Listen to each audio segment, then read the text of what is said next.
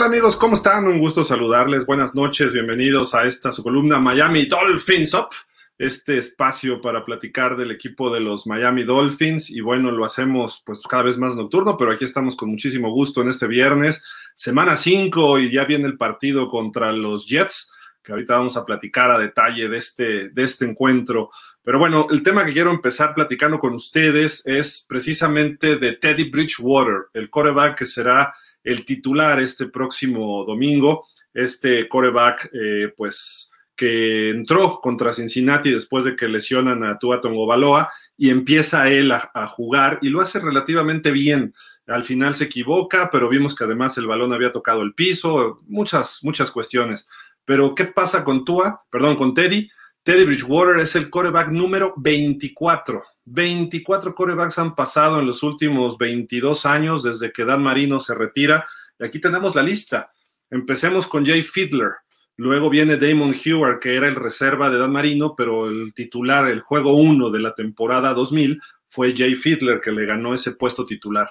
Hewer entró por ahí cuando estuvo lesionado Fiedler y empieza de alguna forma a funcionar este, este, este coreback y termina llevándonos a playoff. Hewer por ahí entra algunos. Luego viene Ray Lucas, que se había jugado con los, con los Jets y luego terminó con nosotros. Brian Greasy, que llegó a los Broncos y después también pasó por Miami, tuvo un muy buen partido por ahí con los Chargers en alguna ocasión. AJ Philly, que lo recordamos más por ese lunes por la noche, vistiendo la primera vez que Miami usó ese jersey naranja y que le ganan a los Pats 29-28. Sage Rosenfels, el partidazo que le dio a los Bills junto con Chris Chambers, que viene de atrás después de ir perdiendo 23-3 y le gana 24-23. Godfrey Rod, que no hizo las cosas del todo mal en la era de Nick Saban, igual que Dante Culpepper, Joey Harrington, que prometía mucho, pero solamente un Thanksgiving precisamente contra su ex equipo Detroit. Cleo Lemon, el que nos salvó la temporada desperfecta o imperfecta, mejor dicho, del 2007, aunque él fue culpable de muchos partidos, muchas derrotas, ese pase que se combina con Camarillo, que finalmente tienen ahí la pues esa anotación que nos salva contra los Ravens. Trent Green, que sí también fue parte de esa temporada. John Beck, ¿se acuerdan aquella segunda ronda de Brigham Young que nunca pudo eh, destacar? Me parece que nada más tuvo una, un juego como titular.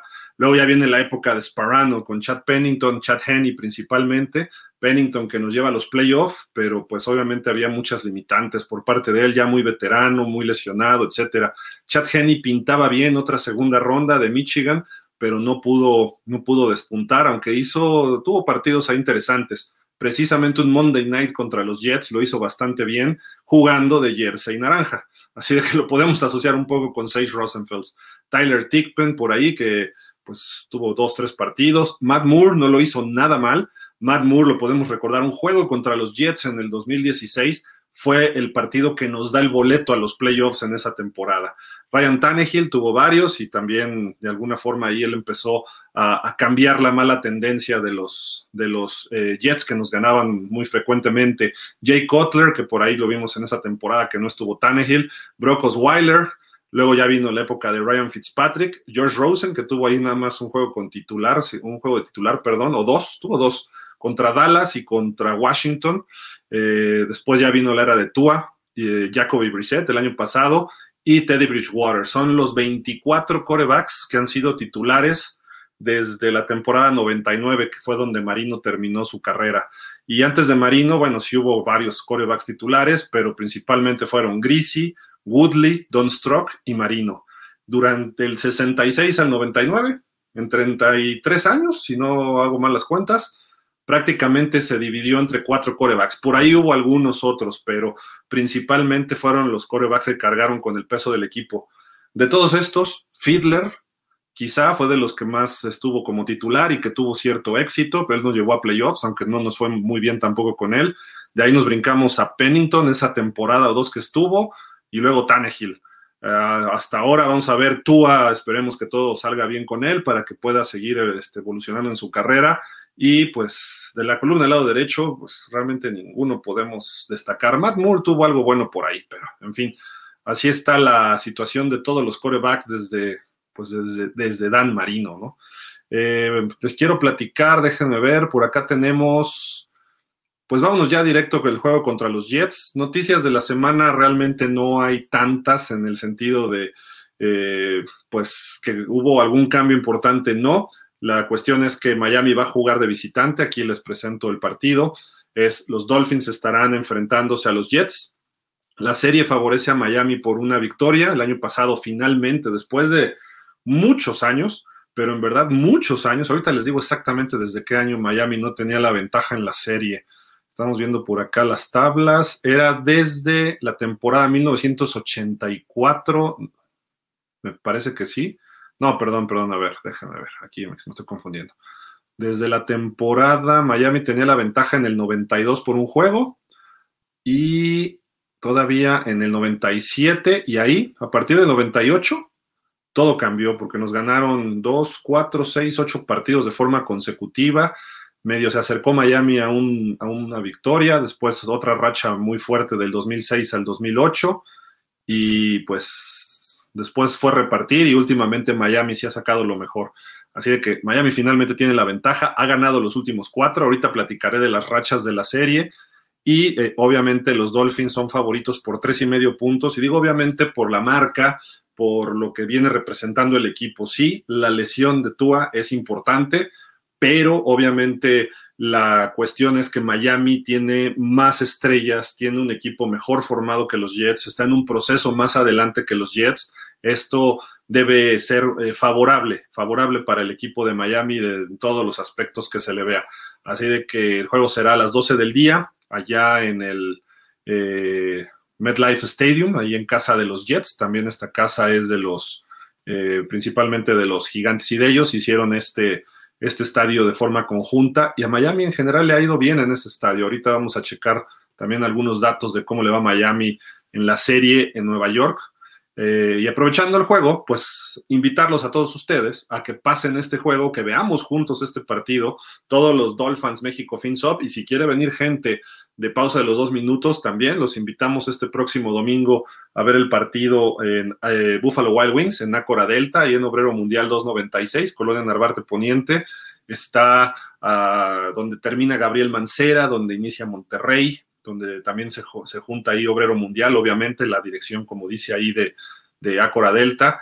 Eh, no se vayan a confundir con eh, Plaza Delta o Parque Delta, que era donde estaba el parque de béisbol, el Parque del Seguro Social. Eso es una plaza muy grande, ahí no está. Esto se ve desde la calle, justo donde se junta Gabriel Mancera y Obrero Mundial. Está más hacia insurgentes, unas seis cuadras más hacia insurgentes. Ahí los esperamos para seguir disfrutando de los partidos de los Dolphins domingo a domingo y semana a semana, todos los que en la Ciudad de México. Y si vienen de, fuera, ahí los esperamos también con muchísimo, muchísimo gusto. Siguiendo con la serie contra los Jets, bueno, obviamente aquí están los últimos 14 partidos ahí en casa de los Jets. Miami ha ganado 14 de esos partidos, ha ganado los últimos dos y tres de los últimos cuatro. Ha habido rachas muy buenas de tres victorias. Hubo un momento del 2008 al 2014 que Miami ganó 6 de 7 visitando a los Jets. Eso es algo muy productivo. Los Jets no han encontrado realmente una, una racha en, esta, en estas épocas. Lo más que han hecho es ir repartiendo un año, un año, un año, un año. Me refiero a todos los juegos en casa de los Jets. Nada más estamos hablando concretamente cuando Miami los visita. Y pues si quieren, recordamos algunos partidos históricos ahí contra los Jets de visitantes. Obviamente el, aquel partido de dos regresos de kickoff del señor eh, Terry Ginn que no recuerdo bien el año, ahorita les digo, déjenme ver el resultado, fue quedó 30-25, fue el de 2009, el de 2009 que Miami le gana a los Jets, también por ahí hubo un partido donde pues le, hacen una bloqueada de la gente de la banca se colocó donde no debía y cuando iba corriendo un jugador de Miami lo avientan y lo lesionan de la rodilla en la época de Rex Ryan, también habrá sido por esas fechas. Eh, otro partido histórico ya remontándonos más a la historia, todavía era el viejo, no viejo, pues era moderno, pero el estadio de los gigantes, que estaba ahí juntito de donde está el MetLife, eh, 1994, el fake spike de Dan Marino es tradicional, eh, cuando completa ese pase de touchdown con Mark Ingram, papá del que anda por ahí de corredor en la NFL, eh, cuando quedaban unos 20 segundos, eh, un regreso fenomenal de Dan Marino, iban perdiendo 24-6 en el tercer, en el cuarto cuarto, creo incluso, y gana Miami 28-24. Eh, otros partidos por ahí interesantes, déjenme recordar en el... Ah, hubo uno muy feo que Miami iba ganando y termina, terminamos perdiendo, el, como le llamaron el Miracle in the Middlelands 2. Eh, y el milagro del lunes por la noche también le llamaron así. Pero bueno, ha habido partidos ahí que en general, como hemos visto, le va bien a Miami recientemente. Eh, Sparano sacó algunos juegos ahí, Adam Gaze, eh, precisamente el juego que les decía de Matt Moore, el juego importante para calificar, Miami lo gana. Y recuerdo un sack que le hacen entre Damukon Su y Cameron Wake, al coreback tercer equipo de los Jets, que le dieron un planchón. Entre los dos lo aplastaron y quedó ahí todo, todo dolido este hombre. Entonces, bueno, pues ahí está la, eh, los recuerdos de ese estadio. Y pues esperemos que Miami pueda salir victorioso. Sale favorito por tres y medio. Aunque, aunque hay bastantes especialistas que, pues como saben, como ya no está Tua, entonces se, cargan ahora del lado de los Jets. Aquí vemos por ejemplo, los de NFL Network, todos van con Miami. Estos sí, todos están apoyando a los Dolphins. Algunos ponen tiempo extra, otros ponen partidos muy cerrados, alrededor de los 20 de los puntos, o sea, llegando a los 20, 24-21, 23-21. Pero vámonos a la otra televisora, ahí es bien. 3 de 4 en este programa lo ponen a favorito a los Jets, ¿no? Pero dices, bueno, se entiendo, los Jets es un equipo que es difícil, es un equipo eh, rijoso, es un equipo que no se va a rendir, es un equipo que va a estar peleando hasta el final como su coach. Obviamente Robert Sale eh, tiene ahí bastante, eh, es un coach muy motivador, es un coach de pelea, es un coach que lo vimos como coordinador defensivo en los 49ers, era enjundioso es la palabra que usamos en México. este hombre tiene muchas capacidades, sí, tiene buenos asistentes, jóvenes, van creciendo de hecho, le preguntaron sobre su relación con Mike McDaniel, se lo preguntaron, creo que hoy fue o ayer, ya no me acuerdo qué día lo vi, y él dijo que lo conoce muy bien, que le va a ir muy bien como coach a Mike McDaniel. Eh, su marca habla por él, pues está ganando el 75% de sus juegos. Eh, dice que convivían juntos y cuando él era intern, o sea, como podemos decir como pasante o practicante en los 49ers, que ahí lo conoció a él y a otros coaches asistentes, pero que platicaba con él y que era una gran persona, etcétera habló cosas buenas de él sin, sin, sin mayores problemas, pero creo que va a ser la primera vez que se enfrentan dos discípulos, pero de Shanahan, pero de Shanahan Kyle, no de Mike. Se enfrentan uno contra otro, entonces va a ser un partido interesante esa conexión con los 49ers. Por aparte que me equivoqué, pero al principio les puse ese gráfico de los 49ers de la columna de Chacho que le hicimos ayer, pero eh, precisamente ahí creo que este, esa, esa relación existirá en este partido y además jugadores ¿no? Que hay por ahí un liniero ofensivo de los, de los Jets que viene de San Francisco. Tenemos a Raheem Mostert, tenemos a Sherfield, al que le dieron la patada, bueno, la patada de despeje que le pegó el balón en salva hacia la parte. Eh, en fin, hay mucha relación en esta ocasión con los 49ers por los coaches y además los asistentes, Wes Welker, etcétera. El coordinador ofensivo de los Jets. Eh, salió de ahí, se llama Mike LaFleur, que resulta que es el hermano del coach de los Packers, de Matt LaFleur. Entonces, creo que Mike LaFleur va a conocer más a Mike McDaniel y viceversa. Se conocen los sistemas, yo creo que hasta aplican los mismos. Vamos a ver a quién le funciona mejor. Pero bueno, eso ya son detalles del partido. Justamente, eh, pues vamos a hablar un poquito de las lesiones. Eh, ¿Cómo llegan los Jets a este partido? Pues aquí está su reporte de lesionados al día de hoy. Eh, Max Mitchell, un tackle, está fuera. Quincy Williams, un linebacker, está fuera. Digo, no se le desea el mal a nadie, pero este, este linebacker es muy bueno y es, es, una ventaja para Miami que no esté jugando. Marcel Harris, otro linebacker, está cuestionable, aunque ya entrenó completamente el jueves y viernes. Breeze Hall eh, ya entrenó totalmente hoy, salió muy golpeado la semana pasada, eh, pero su estatus está como todavía indefinido, probablemente sí juegue, aunque no sea todo el partido. Zach Wilson también tiene un problemita por ahí de tobillo y párenle de contar. Yo creo que Brice Hall y Zach Wilson sí van a estar en el encuentro, así de que no nos vamos a poder deshacer de estos, de estos hombres. Eh, por acá tenemos también, y aquí es donde me preocupa, vean el tamaño de la lista de los Jets, aquí viene la de Miami. Aquí sí estamos en problemas, ¿no? Porque está muy larga. Si bien nada más hay dos fuera, todos los demás traen sus golpeteos, ¿no? Y están ahí medio, medio eh, en la lista. Citan Carter, este a la cerrada sigue fuera por conmoción. Ojo, Citan Carter fue lesionado, bueno, conmocionado la semana 1.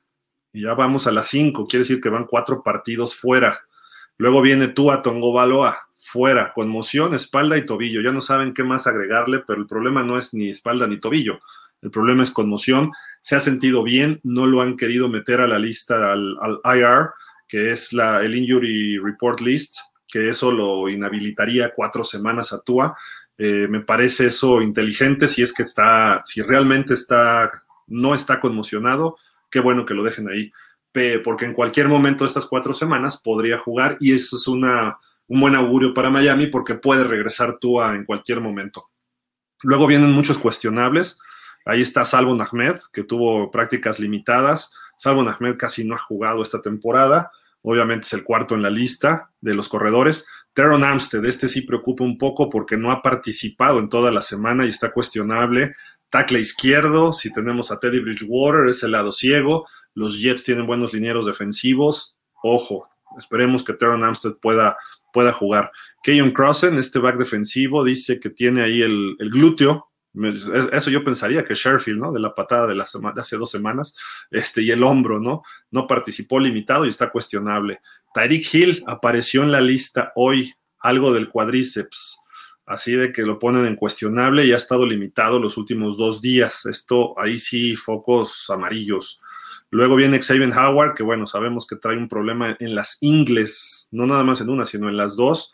Eh, no participó, hoy, hoy estuvo en la práctica de forma limitada, lo cual es un poco eh, esperanzador para nosotros porque está cuestionable, pero ya entrenó un poco hoy. Eh, Robert Jones, el liniero ofensivo limitado. Si no está Teron Armstead, necesitamos todos los linieros disponibles y eso sí es preocupante. Jalen Waddle sigue con problema en la ingle, aunque ha estado limitado y también queda como cuestionable. Al full están Tanner Conner, Raquan Davis, Trey Flowers, Brandon Jones, Greg Little, Hunter Long. Hunter Long creo que llevaba rato, ¿no? En la lista. Zach Sealer, que qué bueno que esté ahí. Eh, Cedric Wilson, me refiero a que no esté en cuestionable, sino que esté en luz verde. Eh, Cedric Wilson decíamos, Jerome Baker eh, no participó, igual que Melvin Ingram, pero creo que sí no tengan problema ellos para participar. Así de que una larga lista, muchos golpes en los Dolphins. Digo, esto es normal en cualquier equipo, pero Miami sí está muy exagerado. Entiende, su lista está muy, muy, muy larga de, lesionados. Esperemos que esto no siga aumentando, ¿no? Y obviamente Byron Jones está fuera eh, por problemas del tendón de Aquiles que le operaron y pues todavía no está al 100% lo que se ha visto, así de que tendremos que esperar todavía mejores noticias de su parte. Eh, déjenme ver por acá. Y bueno, obviamente, obviamente, eh, ¿qué es lo que pasa en Nueva York los últimos años en los Jets? Pues obviamente se han convertido en la burla y en la broma. Eh, Adam Gaze, todo el mundo se burlaba de él. Ahí dice los New Joke Jests. ¿Por qué? Porque hasta ellos ponen mal los, los letreros en los partidos. Ahí vemos un partido de hace tiempo. Le pusieron en lugar de Jets, le pusieron Jest, que bueno, para los que no hablen inglés, aquí está la definición. Joke es chiste, broma, cuento. Jest es lo mismo, broma o chiste, ¿no? Entonces, los New Joke Jests están, eh, han sido así, una, una franquicia que todo el mundo se burla de ellos. Eh, incluso han estado peor que nosotros, sinceramente, y nosotros hemos tenido problemas, no en el campo de juego, no tanto con coaches, sino nuestra directiva ha sido el problema de los Dolphins. En el caso de los Jests, ha sido principalmente en el campo de juego, que si el bot fumble, eh, las, diferencias entre coaches y jugadores, eh, que si se gritoneaban entre coaches, en fin, eh, cosas de este tipo, ¿no? Pero no porque estén mal ellos significa que vaya a ser un partido fácil. Ya dijimos que está cambiando también su filosofía y su cultura con pues el señor Robert Saleh y Osale y está cambiando para bien el equipo de los Jets. Quizá en un año o dos años un equipo contendiente, no contendiente, pretendiente, que sería posiblemente playoff. Eh, mientras los Pats van hacia abajo, los Jets van hacia arriba. Nosotros también vamos hacia arriba. De hecho, ya dimos ese primer paso con dos temporadas ganadoras. Eh, estoy hablando como Dolphin.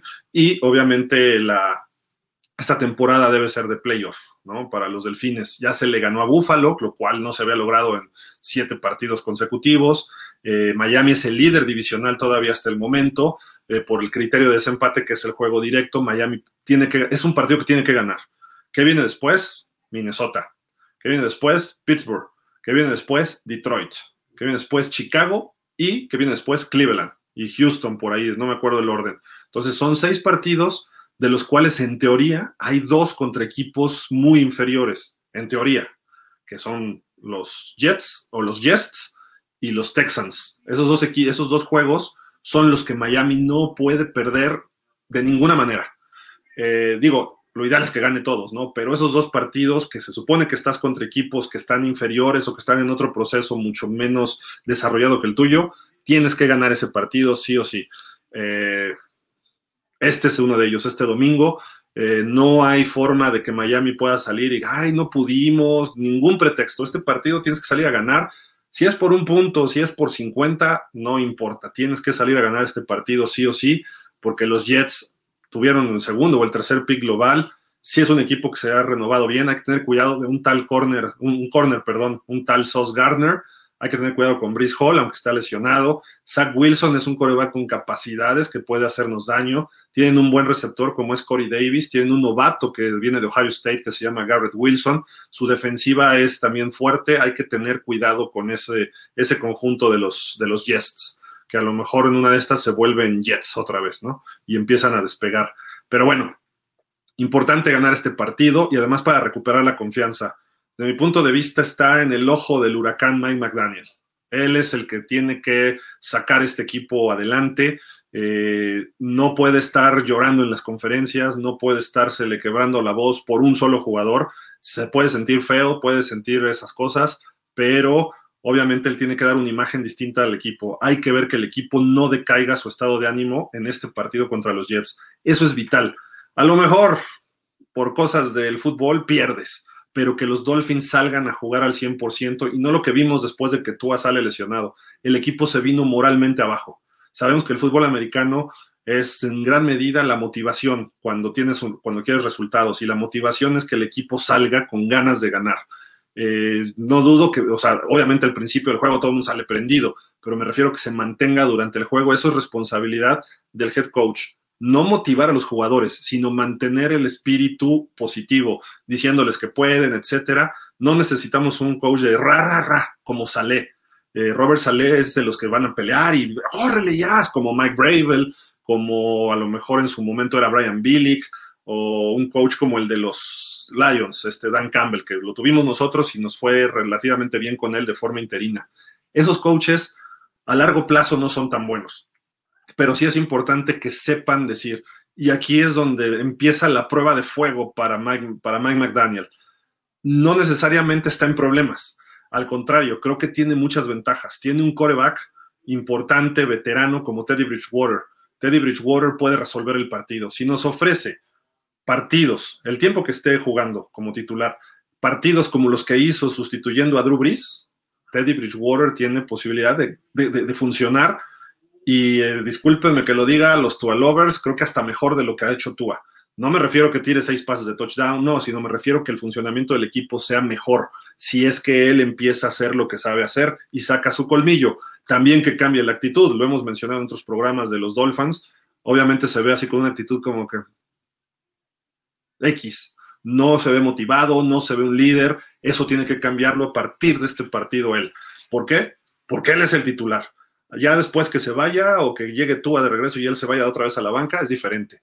Acuérdense de Fitzpatrick. Fitzpatrick era pura inteligencia y puras ganas, y él echaba las ganas a todos los demás, aunque el equipo estaba pésimo en esas épocas, él veía cómo sacaba el, el equipo adelante. Eso es lo que tiene que hacer Bridgewater así como está la presión sobre McDaniel, que no se le venga bajo el ánimo, su principal herramienta se llama Teddy Bridgewater. Y Teddy Bridgewater, obviamente, cuando hace las cosas bien un coreback, la motivación y la, el que crean en él y que lo sigan como un líder, se va para arriba. Pero si por algo no empieza a funcionar, él tiene que decirles, no, ahorita sale y ahorita sale, y convencer a sus compañeros. ¿Por qué? Porque los jugadores saben quién puede y quién no puede y saben que Teddy Bridgewater tiene capacidades, pero lo quieren vivir en carne propia. Ningún jugador más que Terron Armstead ha jugado con él antes, cuando estaban en Nueva Orleans. Entonces, los demás no saben. Y a lo mejor Terron Armstead, como se ve el reporte, a lo mejor no juega. Entonces, a lo mejor está de civil, a lo mejor viaja con el equipo. De hecho, se dice que a lo mejor Tua viaja con el equipo y sería muy conveniente que Tua estuviera en la banca apoyando, pero habría que ver también cómo esté él de salud, ¿no? Eh, la cuestión es que Teddy Bridgewater va a estar en el campo, va a estar en los golpes, tiene que estar él listo para el partido. Y vámonos más allá. Skylar Thompson tiene que estar listo para el partido.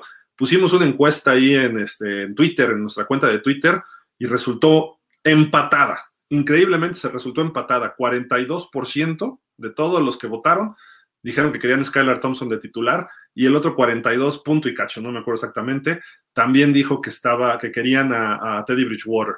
Por ahí el restante pedía, les pusimos una opción de otro coreback, el que sea, y ahí contestaban y decían, este, otro. No, no decíamos cuál, traer a alguien, etcétera, ¿no? Pero concretamente entre ellos dos quedaron empatados y eso es lo increíble, la falta de eh, credibilidad, de liderazgo o de que crean los fans en Teddy Bridgewater y el exceso de creencia o de credibilidad por parte de Skylar Thompson, un coreback novato de séptima ronda, que todo el mundo lo quiere ver. ¿Por qué? Porque hizo buena pretemporada. El año pasado vimos un caso semejante con Richie Nett. Richie Nett tuvo un buen partido, me acuerdo, contra Cincinnati, si no me recuerdo, y creo que contra Chicago jugamos, y más o menos la gente también, que se quede y es muy bueno, y bla, bla, bla. Y ahorita con Skylar está ocurriendo lo mismo. Creo que Skylar tenga mejores... Eh, mejor currículum que lo que tenía Richie Net, que ya regresó al equipo como escuadra de prácticas. No sé si lo vayan a activar para el domingo, es factible, pero a lo que voy es el exceso de confianza en un novato que suena, y de séptima ronda, no me suena tan, tan lógico. Sí jugó bien, se le ven habilidades, pero creo que ahí hay, hay focos rojos. Esto es un jugador de séptima ronda que a lo mejor, a lo mejor puede hacer el equipo del NFL a la larga y pudiera ser titular, pero ¿cuántos corebacks hemos visto de séptima, sexta ronda desde Tom Brady? Creo que no hay uno. Quinta ronda es Dak Prescott y vean todas las críticas que hay, etcétera. Skylar Thompson en papel, lo que se ve y lo que hemos visto a lo largo de la historia, una séptima ronda es muy difícil, casi nulo, que pueda ser un coreback franquicia o élite en la NFL y que te gane Super Bowls. El caso de Brady fue muy raro y eso ocurrió hace 22 años y en 22 años no ha vuelto a ocurrir. Entonces, ojo, ojo, Miami si quiere en algún momento sustituir a Tua, necesitará un coreback de primera ronda o necesitará un coreback élite en la NFL que lo traiga como veterano. Pero eso es punto y aparte. Ahorita vamos con Bridgewater y creo que sí hay que darle el voto de confianza a este vigésimo cuarto coreback desde que tuvimos a una verdadera leyenda. Pero bueno, voy a leer algunos comentarios de ustedes. Eh, vamos por acá, acá estamos. ¿Dónde andamos? Por acá nos dice Jorge Humberto. Buenas noches, señores, ¿cómo están? ¿Qué saben de las lesiones de Xavier Howard y de Jalen Waddle? Al parecer ambos jugadores jugarían, según rumor, rumors chart, chat de Dolphins.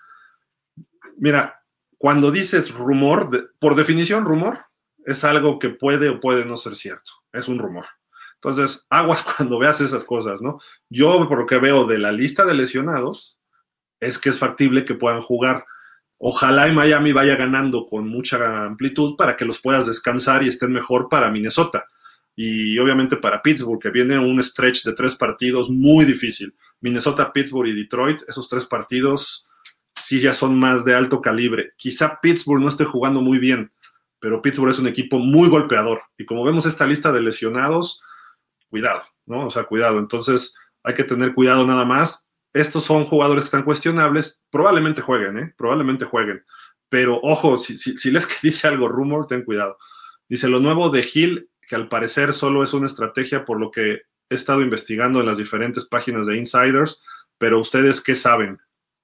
Hill tuvo algún problemita hoy, ¿de, qué fue? ¿De qué dijimos? De, de Ingle también, ¿no? Me parece. Es, es, muy común, a ver, déjame checarlo, que no me acuerdo. Ah, ¿Dónde quedó el injury report de los Dolphins? Ah, caray, espérenme. Se me barrió, pero ahorita lo volvemos a checar. El injury report de los Dolphins, acá está. Nada más que, cargue. Exactamente qué era lo que habían reportado de, de Tyreek Hill.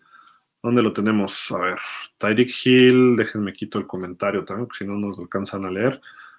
Tyreek Hill está como cuadríceps, limitado, limitado y cuestionable. Ok. Eh, es un problema porque eso es muy sensible. Entonces hay que tener cuidado en ese sentido, porque un estirón de más y Tyreek Hill depende de sus piernas. Entonces, un corte y ¡pum! Se puede ir el músculo y se puede resentir y va para afuera. Eh, una aceleración, o sea, de repente que haga una finta, un stop and go y al, al acelerar se le puede ir el cuadríceps, o sea, se puede hasta desgarrar, pues, entonces tiene que tener mucho cuidado y tienen que estarlo evaluando. Eh, yo no creo que sea estrategia, o sea, sería algo eh, que es, o sea, podría haber una multa contra los Dolphins si lo usas como estrategia. Ya, mucho se habló de que Bill Belichick usaba a Tom Brady como señuelo en el reporte de lesionados semana a semana, como para que los otros coaches estuvieran mal, y hubo reportes y los investigaron y etcétera, pero pues, Tom Brady ha tenido un problemón siempre en la rodilla, entonces ya hasta se operó hace un año, una cosa así. Entonces ahí no puedes usar eso como un arma para distraer a los, a los rivales. Entonces, si están usando eso, cuidado porque ya sabemos del tanking, ya sabemos del tampering, ya sabemos de todas las cosas que han pasado, entonces evitemos, evitemos esas cosas. Dice, en entrevista de medios en Miami antes del partido contra los Jets me impresionó el aplomo de Skyler Thompson cuando le preguntaban que si no estaba para jugar en algún momento del juego de la temporada y le contestó que él está listo cuando lo requiere el coach y que él ha practicado toda su vida para ese momento, así que estoy preparado y listo. Pero como antes del partido, será en la semana, la entrevista en la semana, ¿no? Yo creo. Por supuesto, y está más preparado ahora, ¿por qué? porque puede jugar. El señor Teddy Bridgewater así se puede ir lesionado, aunque le hagan así. No es un jugador, eh, vamos, no es Cam Newton, ¿no? Que era enorme, no es eh, otro coreback así grandote, Ben Roethlisberger, no sé, o flaco. Es un coreback compacto, delgadito, muy delgadito, se mueve bien y todo, pero pues, cada temporada, cuando ha estado más tiempo jugando, sale lesionado. Pudiéramos ver Skylar Thompson en el partido, ¿eh? sin duda. Entonces lo sabe Mike McDaniel, espero que lo sepa Mike McDaniel, espero que lo sepa Darrell Bevel, yo creo que sí, y los dos. Entonces prepararon a Skylar Thompson en caso de. Y además, yo digo, si el partido Miami juega bien Bridgewater y lo va ganando en el tercer cuarto, a lo mejor lo metes la mitad del cuarto cuarto a Skylar Thompson para que empiece a foguearse. Eso sería conveniente.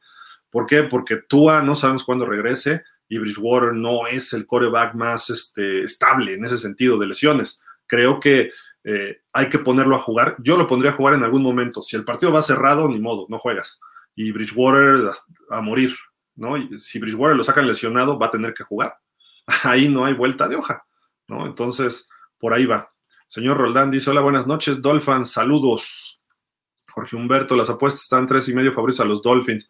Apuestas dinero popular, 56% y profesional 68% y las bajas del partido, la baja de Tua disminuyó la línea que era de 5,5%, de 5,5 puntos, ¿no?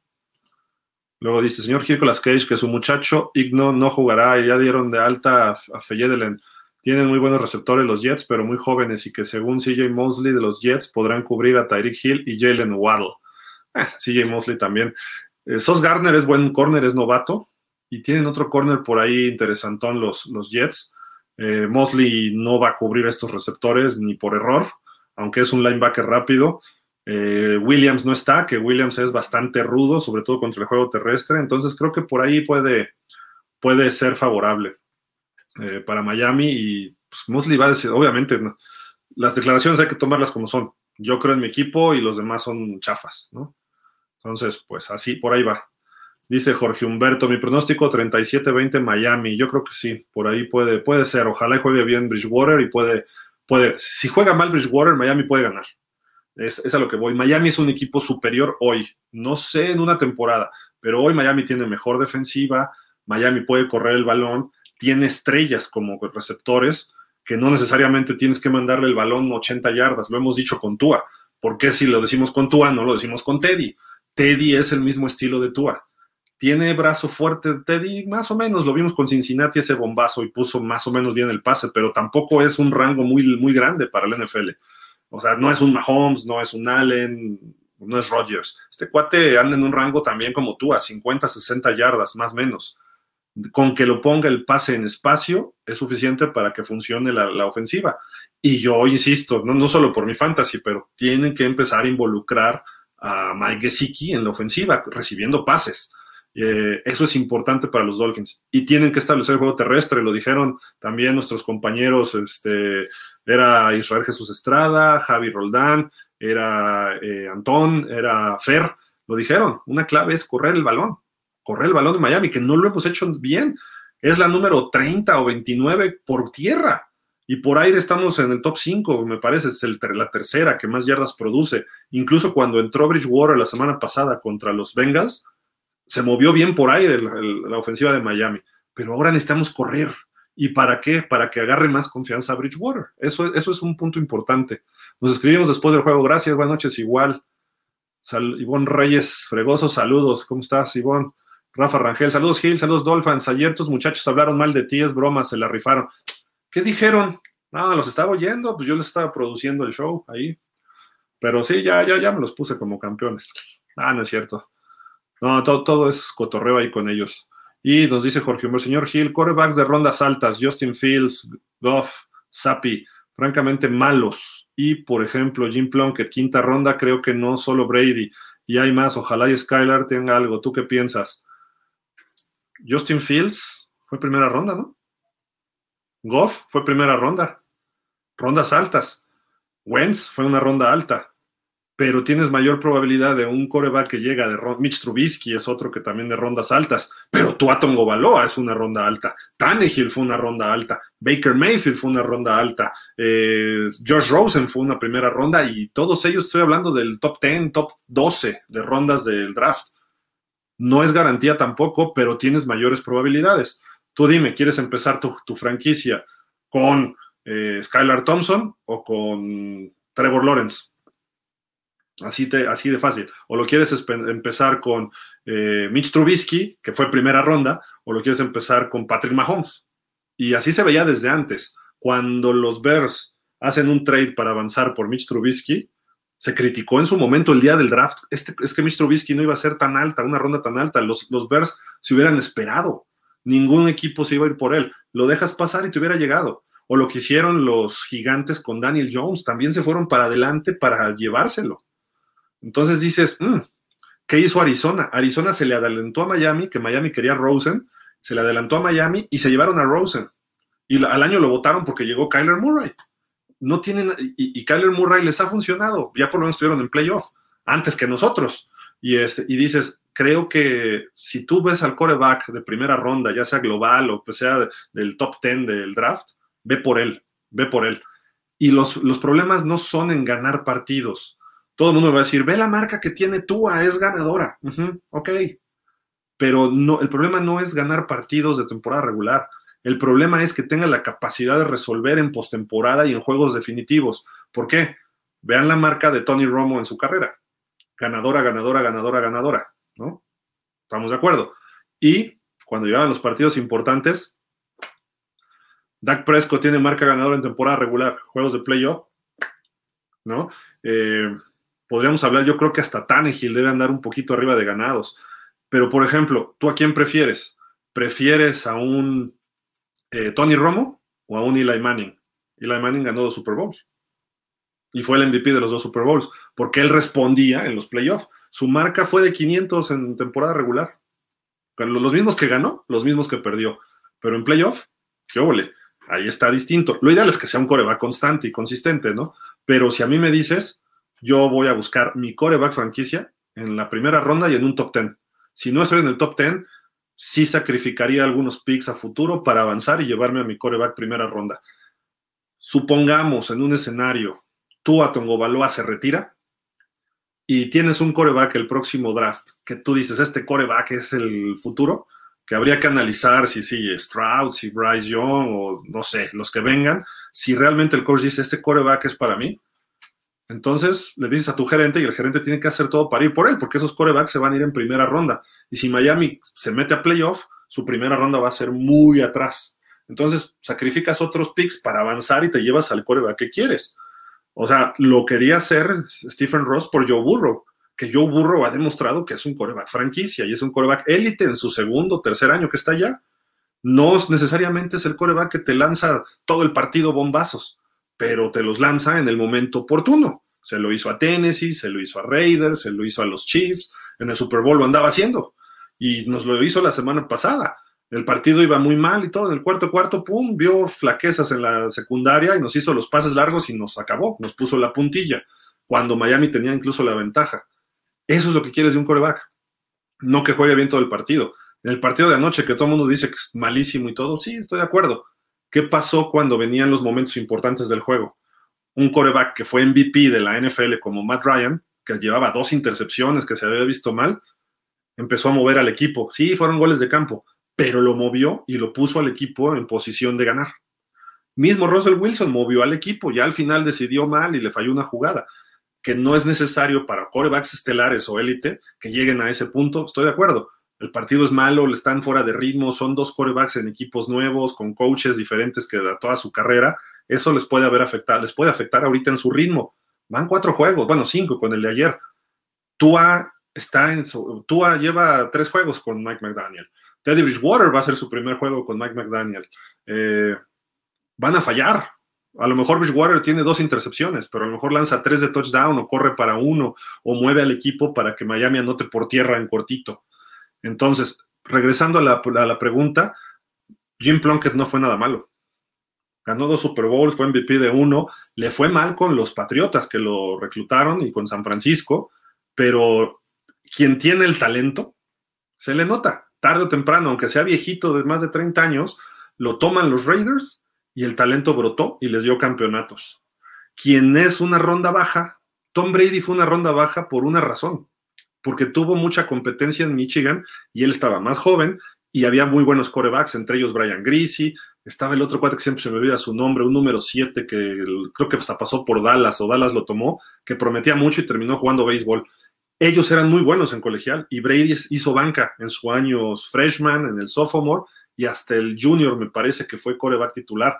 Cuando Michigan gana el campeonato nacional en el 97, él estaba en su año fresh, en su año sophomore.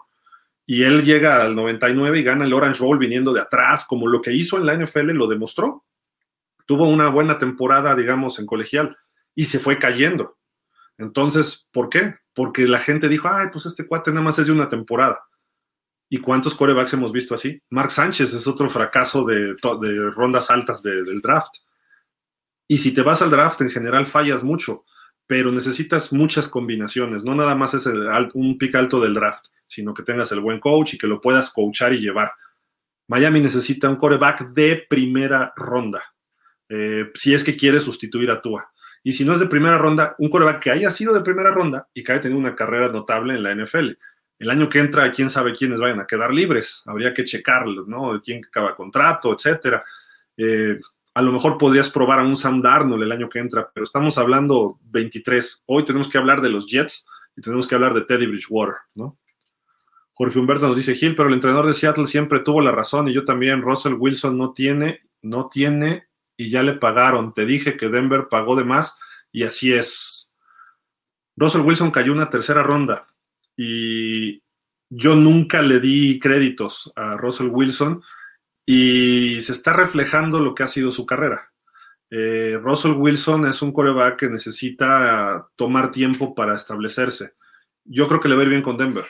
Ya es un coreback que él ganaba partidos. Al principio, como a Brady, como a Rotlisberger, le dan campeonatos el resto de su equipo porque tenía equipazos. La Legión del Boom, la Legión, de, perdón, la, defensiva de Pittsburgh, eh, la defensiva de los Pats cuando ganan su primer Super Bowl y Brady fue madurando. Vean al Brady de sus primeros años, nada distinto a Rosen, nada distinto a tiraba un pase de touchdown y dos intercepciones, lo capturaban porque él se entregaba, eh, decisiones malas. Rotlisberger fue un caso muy especial porque tuvo un gran año de novato y de ahí se quedó. Más bien sus peores años fueron los últimos porque ya empezó a decaer su, su condición física. Entonces, ahí está la, cuestión de, un coreback de primera ronda, pesa porque pesa. Y Miami ha dejado ir a muchos, a muchos. Y teniendo para elegir, luego no elige al adecuado.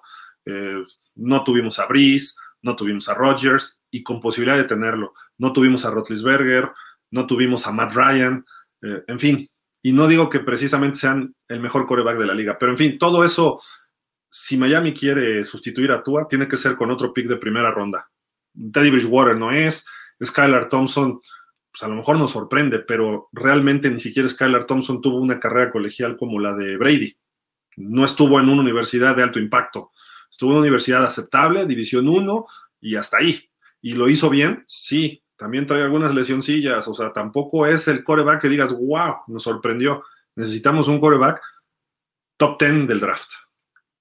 Javier Roldán Aguilar dice, mi pronóstico es un juego defensivo 21-17, gana Miami. De acuerdo. Ross, fraude. Eh, pues sí, no ha sido el mejor dueño, quizá ha sido el peor dueño de la NFL desde que compró el equipo en el 2008. Ni hablar. Eh, ahora sí que con esto nos tocó, nos tocó lidiar, pero bueno, en fin, amigos, pues los dejo, pasen buena noche, pasen buen fin de semana, les recalco y les, más bien les recuerdo, no les recalco, les recuerdo, nos vemos el domingo allá en Buffalo Wild Wings para ver el partido contra los New York Jets. Y pues con muchísimo gusto ahí estaremos este, platicando, viendo el juego, disfrutando buena comida, eh, veremos las promociones que nos ofrezcan y pues un buen servicio y ambiente se pone fenomenal. Si tienen familiares que no le van a ninguno de estos equipos, invítenlos porque hay pantallas de todo, en todo el lugar y se pueden estar viendo partidos de otros equipos. Hemos visto que así llega algún Dolphin y trae a su esposa que le va a otro equipo o la esposa que trae a al esposo y a sus hijos que le van a otros equipos. Aquí los podemos disfrutar y además es un ambiente familiar. Eso es lo más importante. Ahí nos vemos este, el próximo domingo para disfrutar del triunfo número 4 de los Dolphins. Recuerden que pues los Jets tenemos que ganarles porque además la serie está, nada más estamos un juego arriba de ellos, tenemos que barrerles otra vez. Este juego es en Nueva York, bueno, en New Jersey, hay que ganarles para tomar más ventaja en esta serie porque creo que los Jets es una de las franquicias emergentes para los próximos años, como nosotros. Entonces hay que hay que echarle ganas y no demos por, garantizado el triunfo. Así de que muchísimas gracias. Estaremos pendientes cualquier información, cualquier noticia de Tua. parece que va evolucionando todo bien y ojalá y que no tengamos lesiones. Creo que hay que echar vibra al equipo que esté sano. Por lo que viene en los próximos 3, 4 partidos, más vale que el equipo esté sano para enfrentarlo así. Sanos creo que podemos salir muy bien parados de los próximos partidos. Si empieza a haber lesiones de Xavier, de Jalen, de Hill y de Tua sigue lesionado, creo que los partidos que podríamos ganar o que deberíamos ganar se empieza a complicar. Pero bueno, muchísimas gracias a todos. Eh, pásenla bien, buenas noches, buen fin de semana y nos vemos el domingo allá y la próxima semana en los programas de tanto de pausa como de Dolphins México Finso. Pásenla bien, nos despedimos como siempre diciendo, bueno, ya dicen que este es un saludo en lo que tú se recupera, hacer así que hacen los hawaianos y luego, fins up, pásenla bien, hasta la próxima.